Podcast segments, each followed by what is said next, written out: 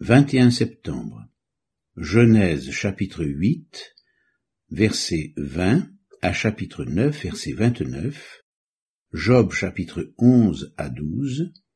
Matthieu chapitre 6, verset 1 à 18. Genèse 8 Dieu se souvint de Noé, de tous les animaux et de tout le bétail qui était avec lui dans l'arche. Et Dieu fit passer un vent sur la terre, et les eaux s'apaisèrent. Les sources de l'abîme et les écluses des cieux furent fermées, et la pluie ne tomba plus du ciel. Les eaux se retirèrent de dessus la terre, s'en allant et s'éloignant, et les eaux diminuèrent au bout de cent cinquante jours. Le septième mois, le dix-septième jour du mois, l'arche s'arrêta sur les montagnes d'Arara. Les eaux allèrent en diminuant jusqu'au dixième mois. Le dixième mois, le premier jour du mois, apparurent les sommets des montagnes. Au bout de quarante jours, Noé ouvrit la fenêtre qu'il avait faite à l'arche. Il lâcha le corbeau qui sortit, partant et revenant jusqu'à ce que les eaux aient séché sur la terre. Il lâcha aussi la colombe pour voir si les eaux avaient diminué à la surface de la terre. Mais la colombe ne trouva aucun lieu pour poser la plante de son pied, et elle revint à lui dans l'arche, car il y avait des eaux à la surface de toute la terre. Il avança la main, la prit, et la fit entrer auprès de lui dans l'arche. Il attendit encore sept autres jours, et il lâcha de nouveau la colombe hors de l'arche. La colombe revint à lui sur le soir, et voici, une feuille d'olivier arrachée était dans son bec. Noé connut ainsi que les eaux avaient diminué sur la terre. Il attendit encore sept autres jours, et il lâcha la colombe, mais elle ne revint plus à lui. L'an 601, le premier mois, le premier jour du mois, les eaux avaient séché sur la terre. Noé ôta la couverture de l'arche, il regarda et voici, la surface de la terre avait séché. Le second mois, le vingt-septième jour du mois, la terre fut sèche. Alors Dieu parla à Noé en disant, Sors de l'arche, toi et ta femme, tes fils et les femmes de tes fils avec toi. Fais sortir avec toi tous les animaux de toute chair qui sont avec toi, tant les oiseaux que le bétail et tous les reptiles qui rampent sur la terre, qu'ils se répandent sur la terre, qu'ils soient féconds et multiplient sur la terre.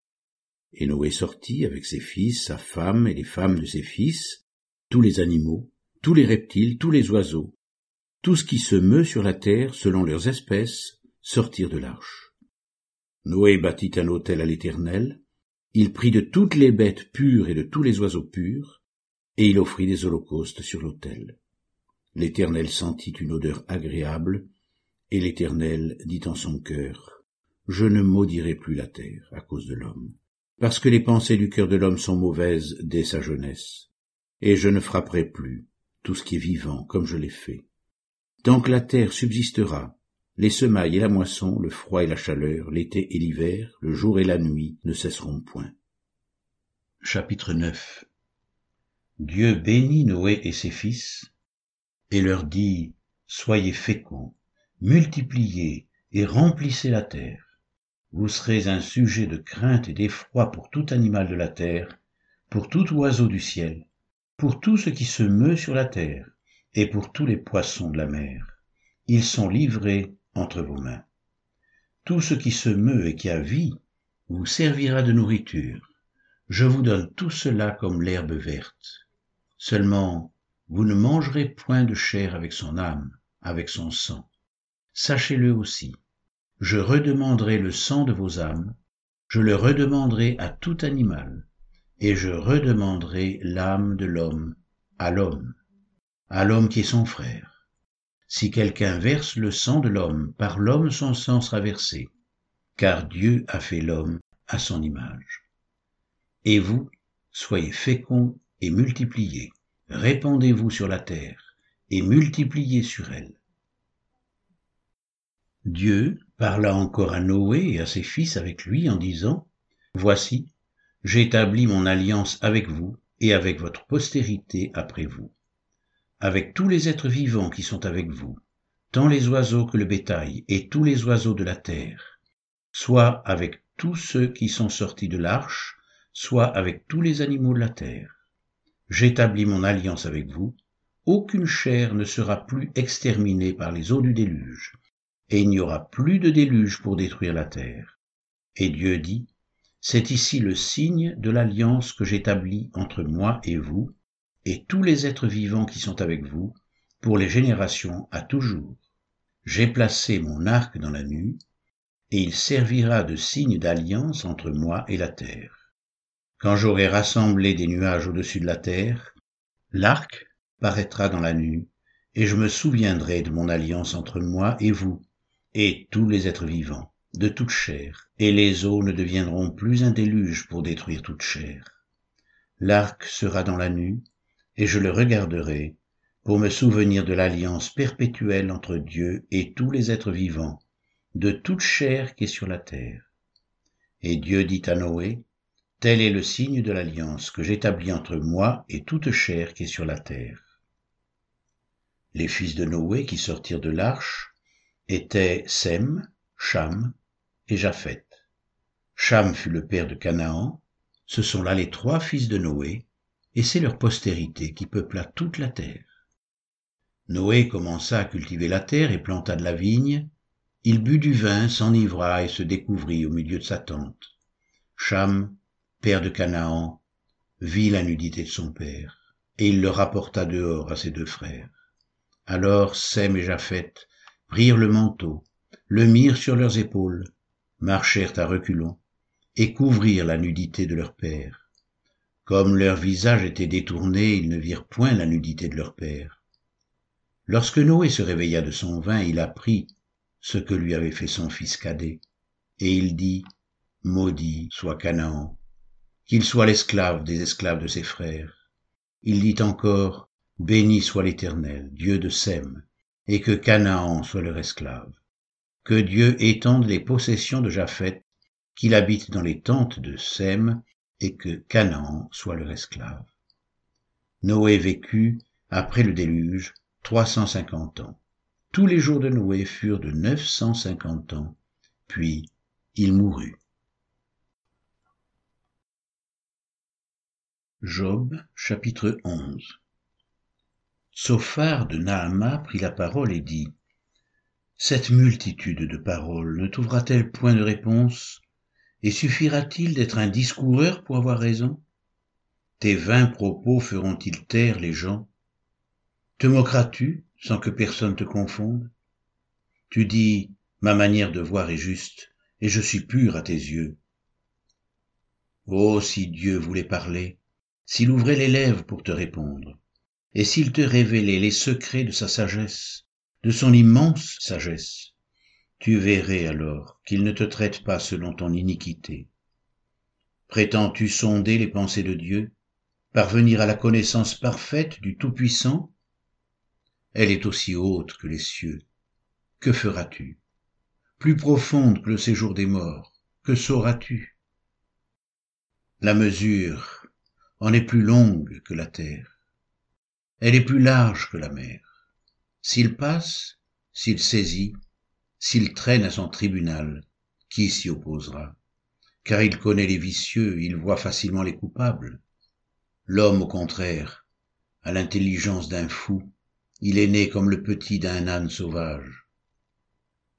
Pour toi, dirige ton cœur vers Dieu, étends vers lui tes mains, éloigne-toi de l'iniquité, et ne laisse pas habiter l'injustice sous ta tente. Alors, tu lèveras ton front sans tache, tu seras ferme et sans crainte. Tu oublieras tes souffrances. Tu t'en souviendras comme des eaux écoulées. Tes jours auront plus d'éclat que le soleil à son midi. Tes ténèbres seront comme la lumière du matin. Tu seras plein de confiance et ton attente ne sera pas vaine. Tu regarderas autour de toi et tu reposeras en sûreté. Tu te cacheras sans que personne te trouble et plusieurs caresseront ton visage mais les yeux des méchants sont consumés. Pour eux, point de refuge. La mort, voilà leur espérance. Job 12 Job prit la parole et dit, On dirait en vérité que le genre humain c'est vous, et qu'avec vous doit mourir la sagesse. J'ai tout aussi bien que vous de l'intelligence, moi. Je ne vous suis point inférieur. Et qui ne sait les choses que vous dites? Je suis pour mes amis un objet de raillerie, quand j'implore le secours de Dieu. Le juste, l'innocent, un objet de raillerie. Au malheur le mépris, c'est la devise des heureux.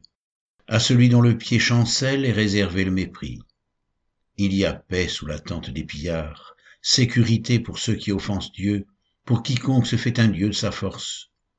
Interroge les bêtes, elles t'instruiront. Les oiseaux du ciel, ils te l'apprendront. Parle à la terre, elle t'instruira. Et les poissons de la mer te le raconteront. Qui ne reconnaît chez eux la preuve que la main de l'Éternel a fait toutes choses? Il tient dans sa main l'âme de tout ce qui vit, le souffle de toute chair d'homme. L'oreille ne discerne-t-elle pas les paroles, comme le palais savoure les aliments? Dans les vieillards se trouve la sagesse, et dans une longue vie l'intelligence. En Dieu réside la sagesse et la puissance. Le conseil et l'intelligence lui appartiennent. Ce qu'il renverse ne sera point rebâti. Celui qui l'enferme ne sera point délivré. Il retient les eaux et tout se dessèche. Il les lâche et la terre en est dévastée. Il possède la force et la prudence. Il maîtrise celui qui s'égare ou fait égarer les autres. Il emmène captifs les conseillers. Il trouble la raison des juges. Il délie la ceinture des rois. Il met une corde autour de leurs reins. Il emmène captifs les sacrificateurs il fait tomber les puissants, il ôte la parole à ceux qui ont de l'assurance, il prive de jugement les vieillards, il verse le mépris sur les grands, il relâche la ceinture des forts, il met à découvert ce qui est caché dans les ténèbres, il produit à la lumière l'ombre de la mort, il donne de l'accroissement aux nations et il les fait périr, il les étend au loin et il les ramène dans leurs limites, il enlève l'intelligence aux chefs des peuples, il les fait errer dans des déserts sans chemin. Il tâtonne dans les ténèbres et ne voit pas clair. Il les fait errer comme des gens ivres. Matthieu 6, 1 à 18 Gardez-vous de pratiquer votre justice devant les hommes pour en être vu. Autrement vous n'aurez point de récompense auprès de votre Père qui est dans les cieux. Donc lorsque tu fais l'aumône, ne sonne pas de la trompette devant toi comme font les hypocrites dans les synagogues et dans les rues, afin d'être glorifiés par les hommes. Je vous le dis en vérité, ils ont leur récompense. Mais quand tu fais l'aumône, que ta main gauche ne sache pas ce que fait ta main droite, afin que ton aumône se fasse en secret, et ton Père qui voit dans le secret te le rendra. Lorsque vous priez, ne soyez pas comme les hypocrites, qui aiment à prier debout dans les synagogues et au coin des rues, pour être vus des hommes. Je vous le dis en vérité, ils ont leur récompense.